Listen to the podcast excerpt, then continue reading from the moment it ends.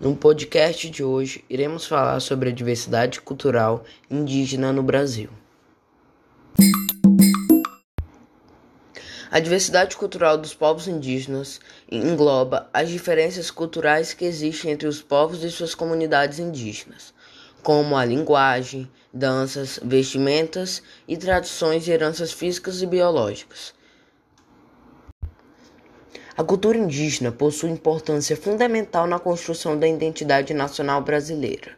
Ela está presente em elementos como festas populares, culinária e principalmente na língua portuguesa falada no Brasil, que é o fruto do processo de ocultação entre povos indígenas, negros e europeus.